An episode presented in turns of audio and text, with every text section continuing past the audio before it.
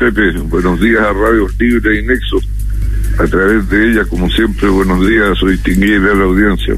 El pasado 19 de abril, su partido eh, conmemora 88 años y si bien hablamos cuando cumplió 80 y los cambios que va pasando, ¿cómo encuentra, cómo ve al Partido Socialista hoy día, mi estimado Marcelo? Bueno, es heredero de una larga lucha y una larga tradición. Le ha dado a Chile cosas buenas, desde la extensión de la educación, la industrialización del país, la nacionalización del cobre, la reforma agraria, que han sido todas importantes modernizaciones, la recuperación de la democracia, donde fue un actor eh, articulador de la oposición a la dictadura más amplia que se ha conocido hasta ahora. Y los gobiernos de la concertación contribuyó a la superación de la pobreza. Recuerden que asumimos el país con 40% de gente viviendo bajo la línea de la pobreza, se redujo eso antes de la pandemia a 10% o menos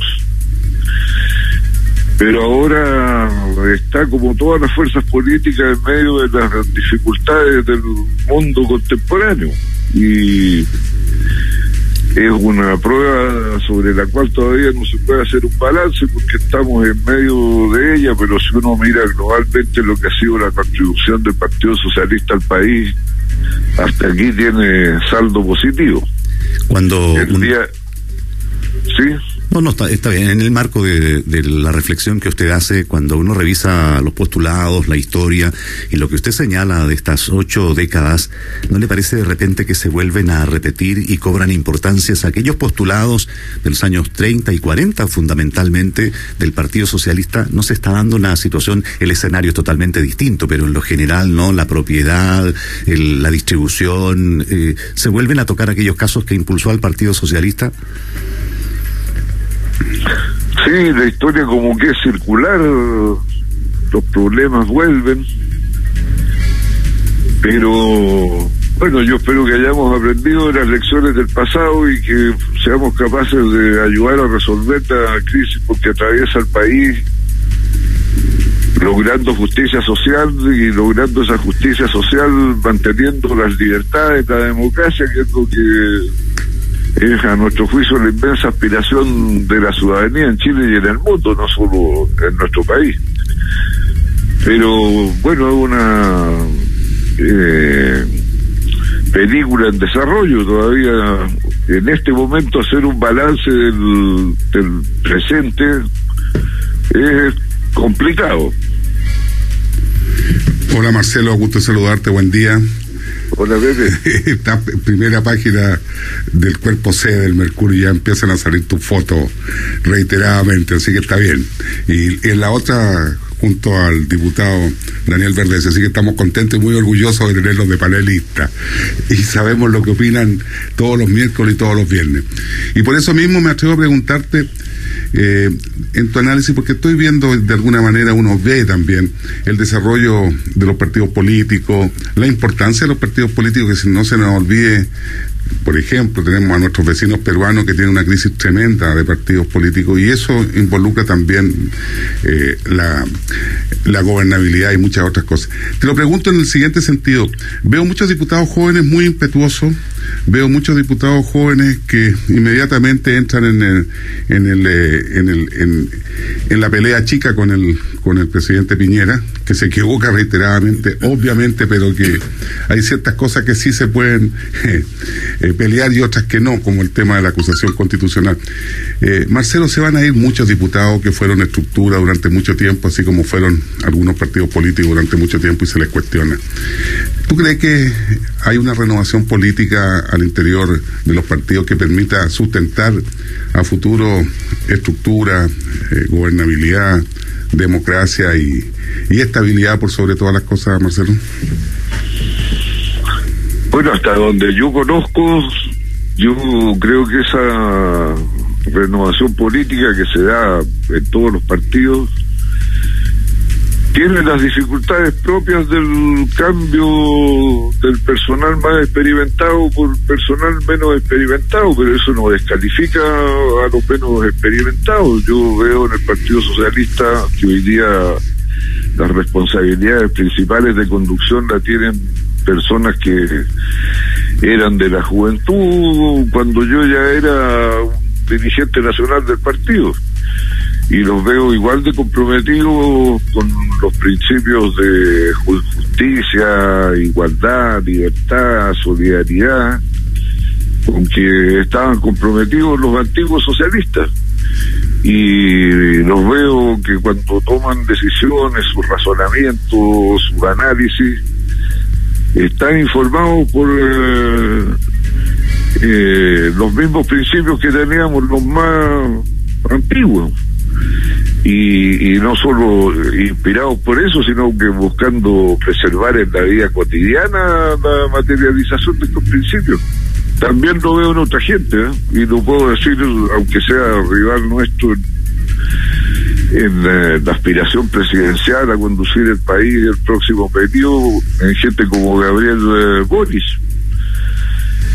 Así es que yo soy más bien optimista al respecto. No, pero hay doctrina detrás de eso también, porque desde el punto de vista de lo que tú planteas, claramente eh, cuando hay doctrina, cuando hay un marco referencial y una historia fundamentalmente exitosa, en general es fácil eh, adscribir a eso, pero hay algunos otros movimientos y te lo planteo por la izquierda y también por la derecha, porque también tiene, tiene que ordenar sus filas. Eh, se mantiene ese espíritu concertacionista, por ejemplo, que del que tú hablabas, que tiene que ver con alianzas con la democracia cristiana, por ejemplo, exitosa para el Partido Socialista.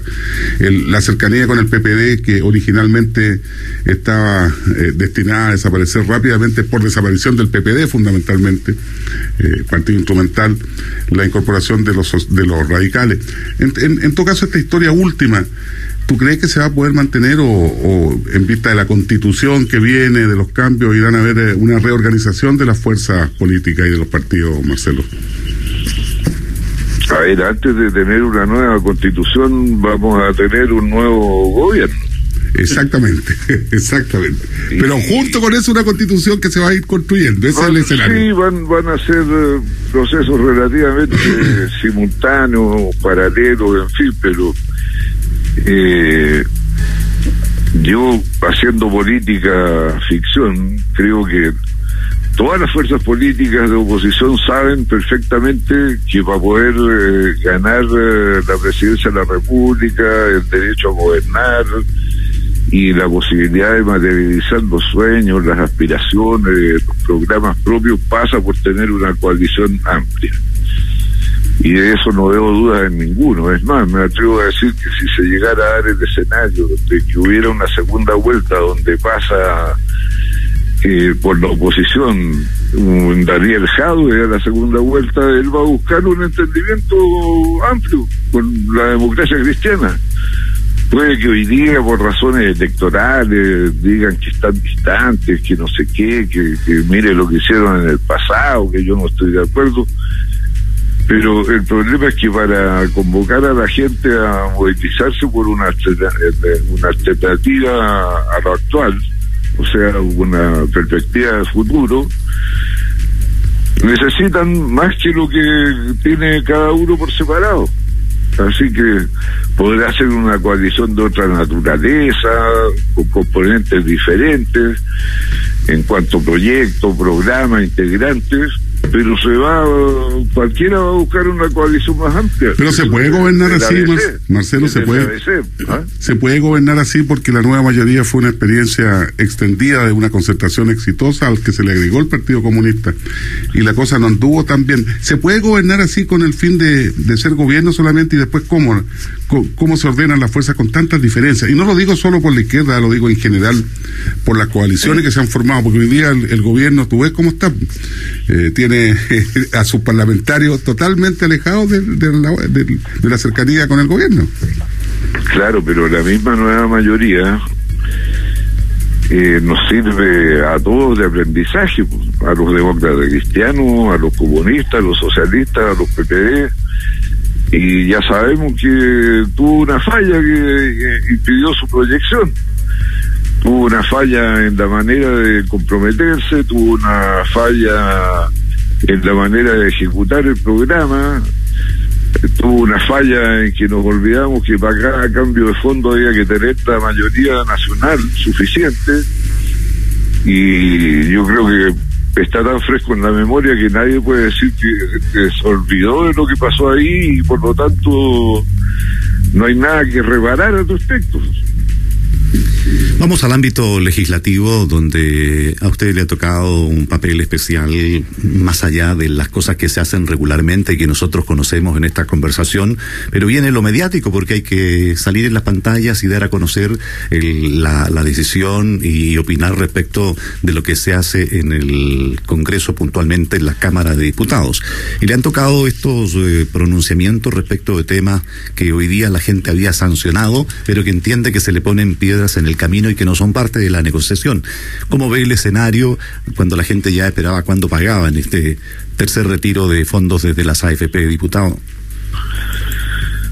Bueno, yo creo que el gobierno todavía tiene la posibilidad de cambiar de opinión y de actuar en consecuencia. En el Senado, si considera que tiene eh, aspectos de inconstitucionalidad logrado por la Cámara de Diputados, lo puede reparar ahí y con eso salvar el tema del eh, Tribunal Constitucional, pero depende de su evaluación y de su accionar. Por algo el presidente Piñera fue bien cuidadoso cuando anunció la cuestión del Tribunal Constitucional eh, y dijo que primero iban a actuar en el Senado. No ha desmentido que haya ocurrido eso así, no se ha pedido la paralización de la tramitación del proyecto del retiro del 10%, y si bien yo creo que este eh, proyecto no va a resolver eh, el problema de la gran mayoría de los chilenos eh, necesitados y en apuro hoy día, se ha convertido en una cuestión simbólica que tiene que ver con lo que a nuestro juicio sí está dejando de cumplir el gobierno. Cuando recurre al Tribunal Constitucional no deja de cumplir porque ya, bueno, también eh, otros presidentes anteriormente recurrieron al, Tribunal Constitucional porque está dentro de su facultad y ello no es objeto de acusación constitucional. Pero sí puede ser objeto de acusación constitucional el que haya dejado de cumplir con un deber de todo gobierno que está consagrado en la Constitución y que es proteger a su población. Eso está dicho explícitamente. Y nosotros desde ese punto de vista vamos a mirar el tema de la acusación constitucional, pero no desde el punto de vista de decir que es inconstitucional que recurra al Tribunal Constitucional, porque eso es absurdo, no, no lleva a ninguna parte.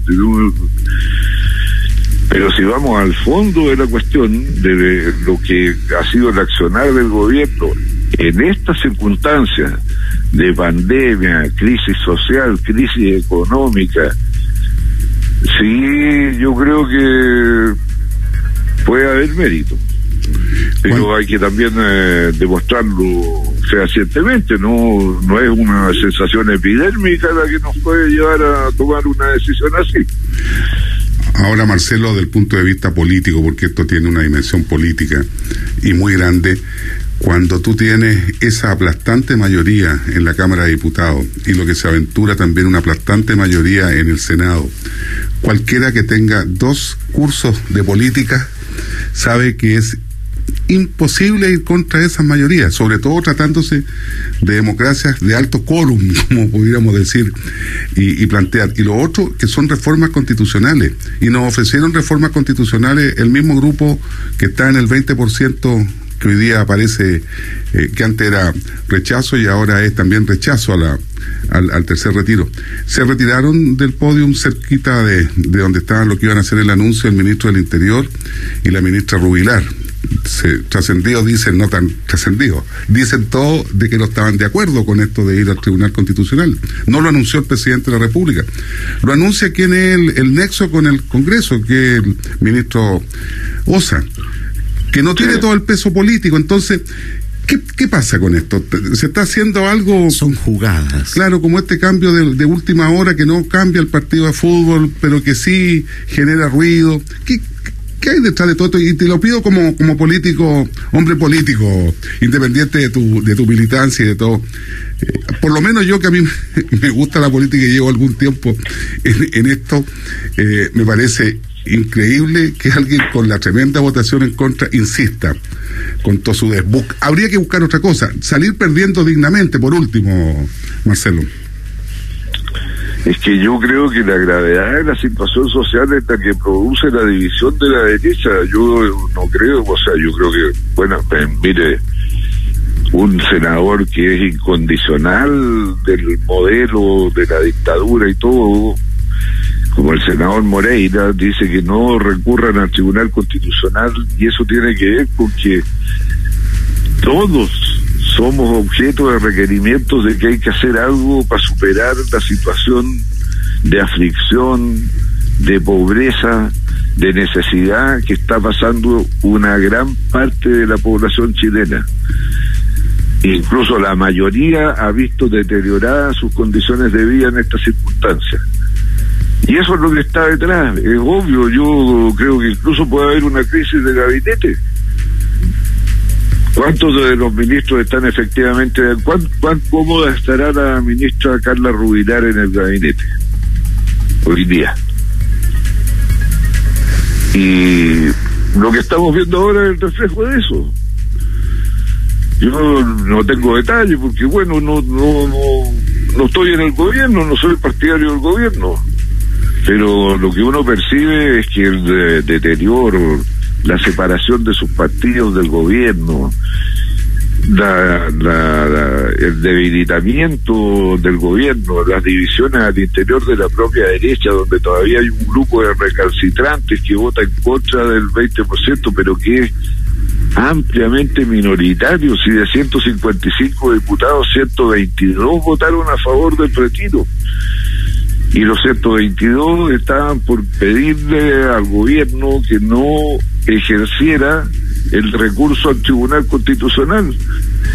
Entonces el grado de descomposición de todo esto es súper fuerte. Ahora lo grave es que como que no se ve alternativa.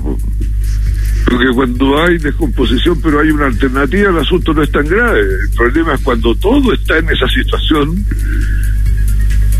la situación eh, explosiva la, la Marcelo, ¿cuál va a ser la cuál va a ser la ganancia si eventualmente y recordemos que el Tribunal Constitucional en el, en, el segundo retiro se manifestó en empate y fue la señora Brandt quien, quien eh, eh, dirimió como presidenta. Entonces tampoco en una de esas uno que se dé vuelta que se dé vuelta en su votación anterior y que no resista la presión en la casa, yo creo.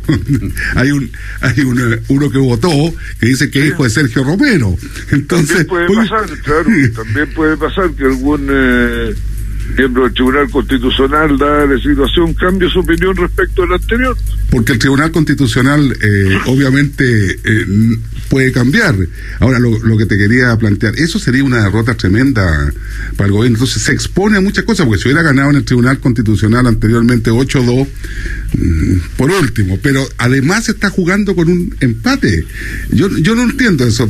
Eh, y lo otro que la argumentación, Marcelo, del menoscabo de futuras pensiones, yo no se lo he escuchado a nadie, ayer lo dije también, a nadie políticamente antes de lo que defienden ahora. Esa argumentación cuando se fue al suelo la, rentabilidad de la AFP, cuando hay gente que abusó mucho con el tema de la previsión, cuando habían informalidades que se generaron y no se cotizaba, cuando había todo esto que sabíamos que era lo que estaba provocando que las, las lagunas previsionales, que las personas no iban a jubilar bien, nadie dijo nada.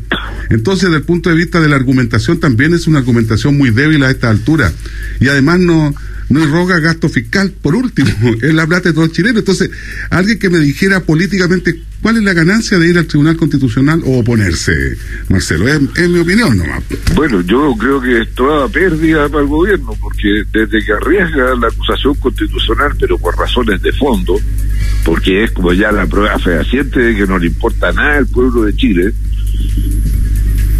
hasta su debilitamiento definitivo, la separación formal. Ya hay candidatos como eh, Mario Desbordes. Yo creo que la está también al borde de lo que está haciendo Desbordes, valga el juego de palabras. ¿Ah?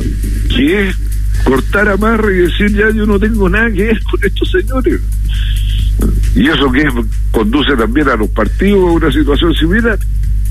Mire, que un diputado como eh, el señor Coloma haya votado a favor del retiro cuando él es uno de los eh, pertenecientes al núcleo ultra duro de los de la UDI, De los alférez. decidor, pues yo no entiendo qué es lo que está viendo el gobierno, que nosotros no vemos. Bien, diputado.